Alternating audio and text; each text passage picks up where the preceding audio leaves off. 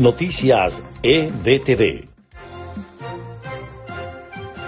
Estas son las noticias más importantes de Venezuela, Estados Unidos y el mundo a esta hora. El senador por Florida Marco Rubio precisó este viernes que Estados Unidos invitará a Cuba a la Cumbre de las Américas que se realizará en junio de este año. La posibilidad de reactivar las negociaciones entre el régimen y la plataforma unitaria y la creación de un reglamento para realizar elecciones primarias son dos de las prioridades que tienen las fuerzas democráticas en estos momentos. La Casa Blanca anunció que los casos de COVID-19 siguen en aumento y que los nuevos contagios podrían alcanzar cifras récord en las próximas semanas.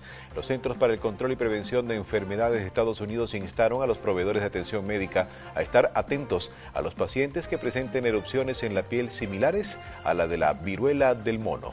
Estas fueron las noticias más importantes de Venezuela, Estados Unidos y el mundo a esta hora.